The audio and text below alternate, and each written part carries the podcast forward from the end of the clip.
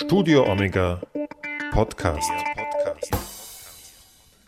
Am Mikrofon begrüßt Sie Georg Pulling.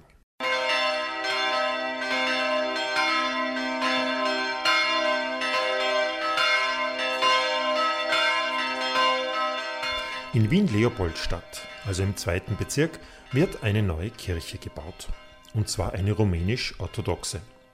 Die Kirche ist noch nicht ganz fertig, der Glockenturm allerdings schon und die Glocken läuten bereits. Das, was wir jetzt gehört haben, stammt vom ersten Probeläuten. Ich habe mich vor Ort mit dem zuständigen Pfarrer Emanuel Nutu und dem Architekten-Ehepaar Michaela Ionesco und Georg Baldas getroffen. Und sie haben mir alles erklärt, was man wissen muss, um eine neue Kirche zu bauen. Also, hören Sie sich das an.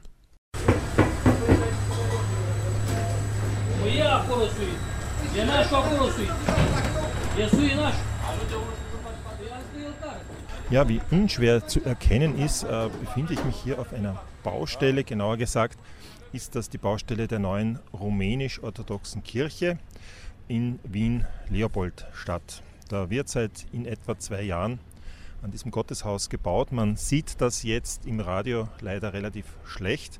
Äh, darum habe ich hier neben mir den zuständigen Pfarrer Emanuel Nuto von der rumänisch-orthodoxen Kirche sitzen.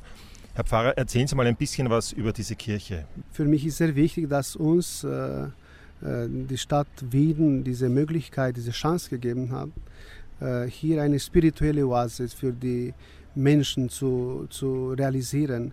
Wir befinden uns in einem neuen Quartier in Nordbadviertel und hier wurden, so viel ich weiß, äh, über 20.000 Wohnungen äh, gebaut. Und diese Menschen brauchen auch etwas für, äh, für, für ihre Seele.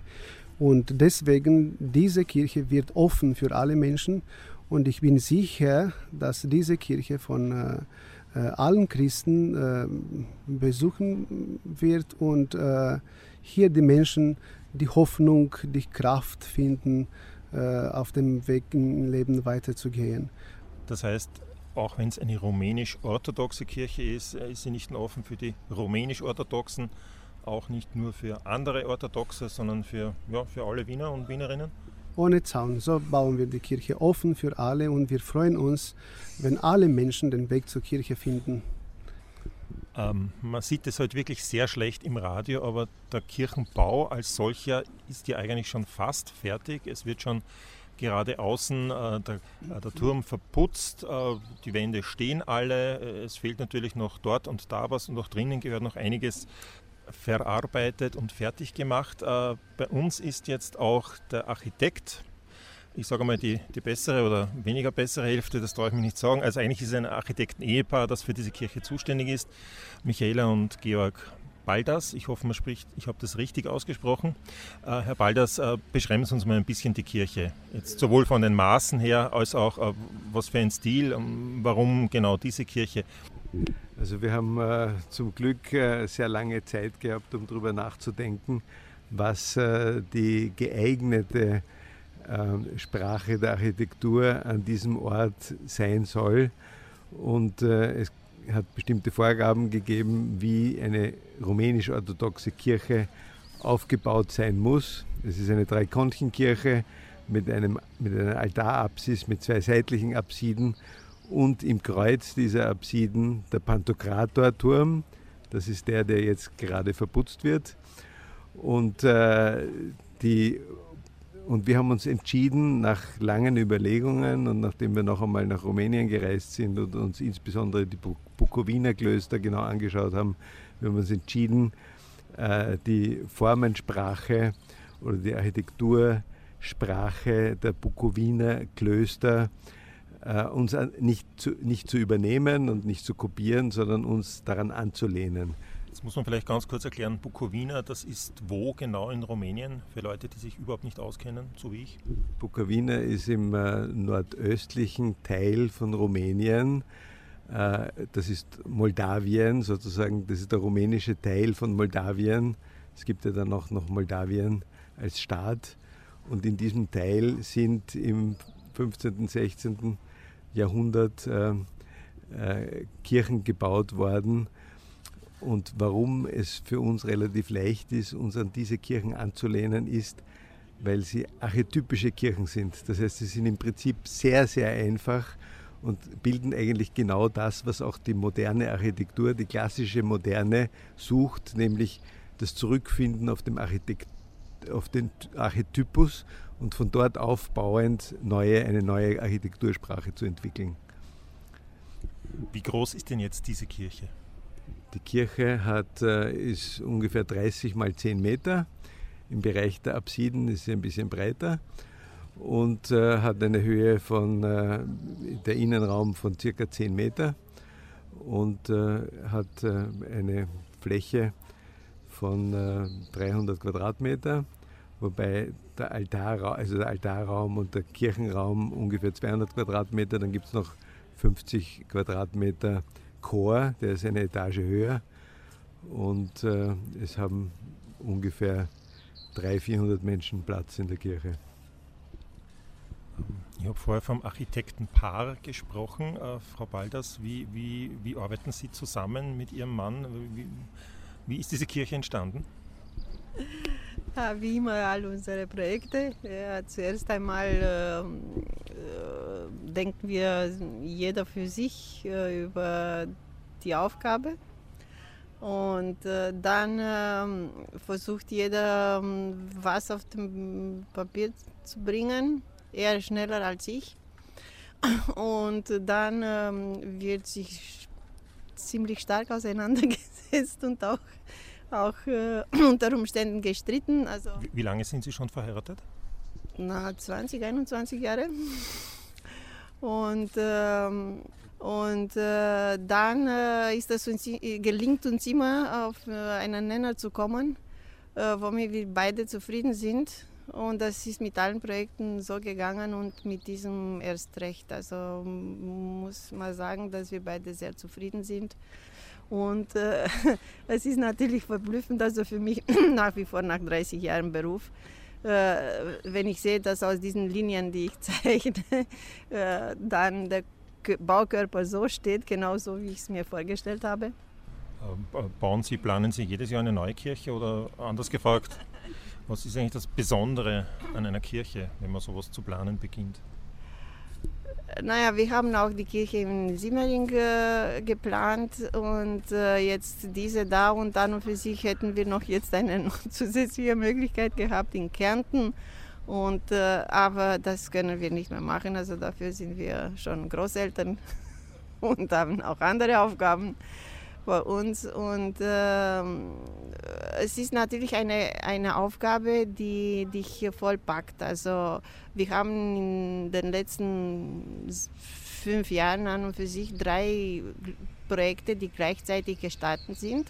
Also dieses Wohnhaus und äh, noch ein Wohnprojekt in, äh, im 12. Bezirk und die Kirche. Und das war so, dass es eigentlich nie möglich war, auch hier nicht und auch während der Zeit der Simmeringer Kirche möglich war, an einem anderen Projekt zu arbeiten. Also die Kirche, dafür musst du dich voll nur auf die Kirche konzentrieren. Es ist eine, es geht anders nicht einfach. Muss man eigentlich ein gläubiger Mensch sein, um eine Kirche bauen zu können? Also ich sage ja.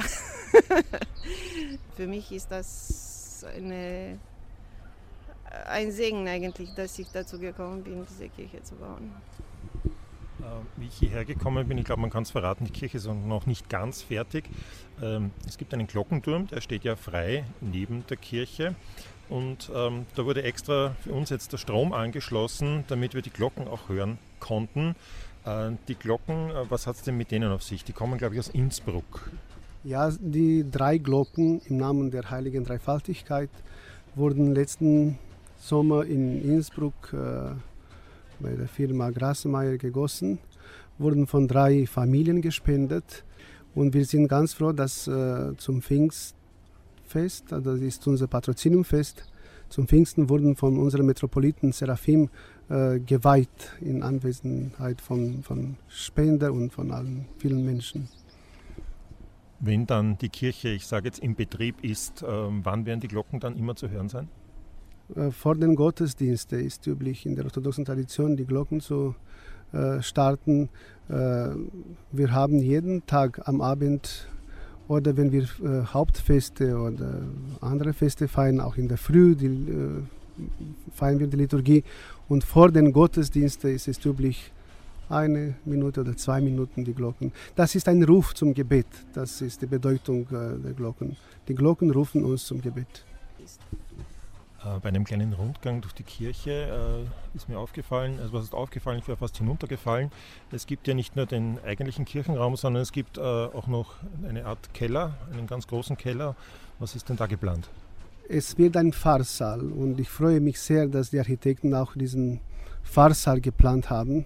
Da haben wir die Möglichkeit, viele verschiedene Aktivitäten zu organisieren mit den Kindern, mit den Jugendlichen, Konferenzen, und wenn es nötig wird, auch äh, eine, eine Liturgie, wenn so viele Menschen die Kirche besuchen werden, dann sollen wir vielleicht in Zukunft zwei Liturgien äh, zelebrieren und in der orthodoxen Tradition äh, auf einem Altartisch darf man nur einmal, nur eine Liturgie pro Tag feiern. Und deswegen haben wir jetzt schon zwei Altäre vorbereitet. Wenn nötig ist, werden wir auch zwei Liturgie feiern. Also eigentlich haben sie zwei Kirchen gebaut. Kann man auch so sagen, ja. Aber ganz besonders, wir werden diesen Pfarrsaal für verschiedene Aktivitäten in der Gemeinde äh, feiern. Wie groß ist denn Ihre Gemeinde hier? Also in Wien äh, leben ungefähr 50.000 Rumäner. Wir haben schon zwei Kirchen. Eine Kirche wurde 2000 von äh, 2002 gebaut in Simmering äh, Pater, äh, unser Bischofsvikar Nikolai Dura und äh, unsere Architekten und die Menschen. Und dann später haben wir eine katholische Kirche in Buttongasse gekauft. Und trotzdem haben wir bemerkt, dass diese zwei Kirchen kleiner geworden sind. Und deswegen haben wir diese Chance verwendet, benutzt und so entsteht eine dritte rumänisch-orthodoxe Kirche in Wien. Und das nötige Kleingeld haben Sie vermutlich auch gehabt oder anders gefragt, wie viel kostet denn so eine Kirche? Nein, das Geld hatten wir nicht äh, gehabt, aber äh, die Menschen haben verstanden, dass das hier eine große Chance für uns, für unsere Gemeinde ist und sie haben uns extrem unterstützt, finanziell. Sie haben viel gebeten. Große Sponsoren haben, hatten wir nicht, aber wir müssten auch einen Kredit äh, aufnehmen und so können wir mit Gottes Hilfe, Hilfe von Menschen, äh, die Kirche äh, bauen und schon die Gottesdienste drinnen äh, feiern. Die Basis für die, für die Finanzierung bilden Kleinspenden von, glaube ich, 300 Gläubigen, die monatlich zwischen 5 und 50 Euro an die Kirche spenden und als Dauerauftrag schon seit drei Jahren monatlich. Und da kommt schon eine Menge Geld zusammen, aber das war einfach die Basis dafür, dass wir überhaupt einen Kredit bekommen konnten. Ja. Ähm, jetzt weiß ich immer noch nicht, wie viel es gekostet hat, aber ich vermute sehr viel und es wird auch noch äh, längere Zeit dauern. Äh, bis äh, diese Kirche dann ausfinanziert ist. Aber gibt es da auch Förderungen von, weiß ich nicht, von der Stadt oder vom Land oder von, vom Bund oder woher auch immer? Leider nicht. Wir haben eine Förderung bekommen vom rumänischen Staat, aber aus Österreich, aus Österreich ist keine Förderung gekommen. Ne? Jetzt gibt es ja nicht nur die Kirche, sondern gleich neben der Kirche ein großes Wohnhaus. Da wohnen, habe ich mir sagen lassen, 48 Familien. 46 Familien. Eine davon ist die Familie vom Herrn Pfarrer. Eine andere Familie sind die Baldas. Ähm, erzählen Sie mal ein bisschen was über dieses Wohnhaus. Ah, das war eine sehr spannende Aufgabe. Ähm, da muss ich äh, zurückgehen auf die unglaubliche Unterstützung, die, die wir von dem ähm, Bezirksvorsteher Karl-Heinz Chora bekommen haben.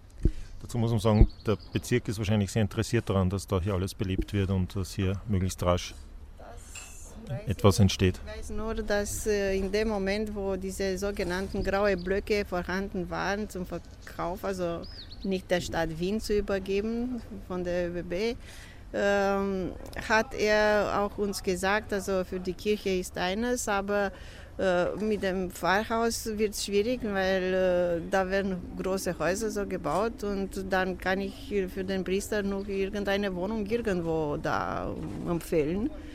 Aber ich könnte das so machen, dass Sie an die 2500 Quadratmeter reservieren für Sie, dass es mit einem Bauträger gemacht wird und dass äh, Sie da innerhalb dieses Wohnhauses, war damals die Rede, auch den, äh, den Priester unterbringen, gleich neben der Kirche.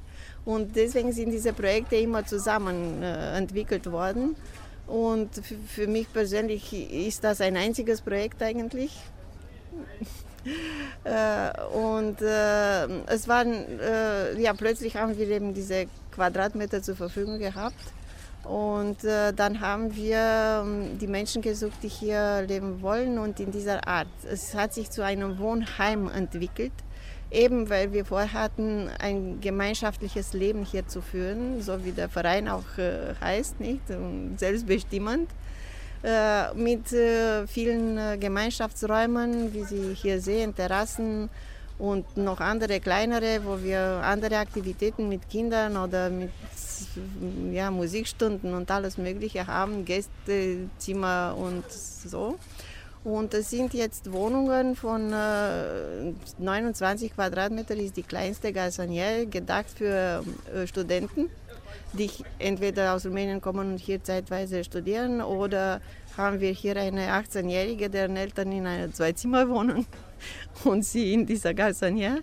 Es gibt auch größere Garsonieren von 40, 45 Quadratmeter, Zweizimmerwohnungen, Dreizimmerwohnungen, Vierzimmerwohnungen und drei Fünfzimmerwohnungen. Eine für, für die große Familie unseres Priesters, die, der fünf Kinder hat schon und mit dem sechsten, das kommt nicht in der Wohnung unter. Und ähm, äh, es ist äh, tatsächlich ein äh, Leben hier, wie man sich, äh, also womit man nicht mehr gewöhnt ist, weil tatsächlich jedes Mal, wenn man rauskommt aus der Wohnung, hört man Stimmen dort und dort, weißt du, wer mit wem redet. Die meisten Menschen sperren gar nicht zu, wir haben, keine, äh, wir haben nur Drücker bei den äh, Türen. Und es ist so ein Hin und Her. Zur Corona-Zeit waren unzählige Kinder, die hier gespielt haben. Das war immer Kindergelächter und zu hören. Also es war keine triste äh, Zeit, sagen wir so. Und die Menschen haben sich enorm gegenseitig geholfen. Das heißt, man, man könnte sagen, dieses Haus ist ein Dorf. Ja. Ein rumänisches Dorf, rumänisch-orthodoxes Dorf. Es sind ja, sind ja zum Teil wie Sie auch an unserer Familie sehen, eine gemischte Familie, ein österreichisch, ja, aber es gibt Italiener. auch italienische, rumänische ja. Familien. Der Kern ist rumänisch, aber es sind natürlich sehr viele Rumänen hier auch österreichische Staatsbürger und es ist gemischt. Ja. Herr Pfarrer, wie sind Sie eigentlich hierher gekommen? 2003 äh, bin ich hierher äh, gekommen für ein Doktoratsstudium und dann 2009 wurde ich offiziell als Priester in Simmering genannt. Und dann habe ich diese Aufgabe, die neue Kirche zu errichten.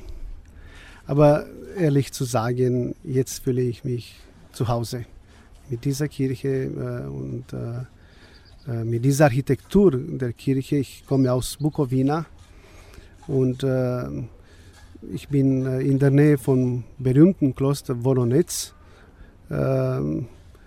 Aufgewachsen und äh, wenn ich diese Kirche sehe und ich in diesem Wohnheim lebe, also gemein, gemeinsam mit so vielen Rumänen, ich sage vom ganzen Herzen, ich bin hier zu Hause. Es gibt hier in diesem Ihren Zuhause ja auch noch einen Kindergarten. Äh, das ist ein Kindergarten, der gehört der St. Nikolaus Stiftung, habe ich erfahren. Das ist wiederum eine Einrichtung der Erzdiözese Wien, also eigentlich der katholischen Kirche. Das heißt, man ist ja auch sehr ökumenisch unterwegs.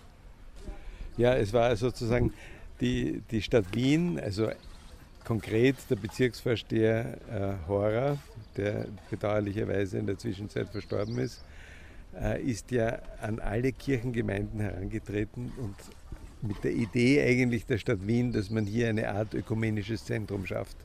Es hat aber von Seiten der Kirchen wenig Interesse gegeben und eigentlich nur die rumänisch-orthodoxe Kirche hat gesagt, konkret, ja, wir hätten gerne hier eine Kirche.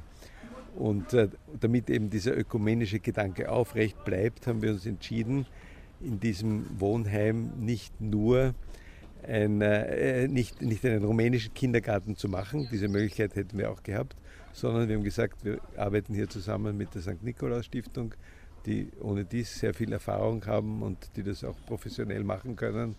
Und es sind auch sehr viele Kinder, die hier im Haus wohnen, die im Kindergarten gehen werden. Ich habe bei unserem Gespräch immer die Kirche hinter mir und sehe die Arbeiter, die da verputzen und verputzen.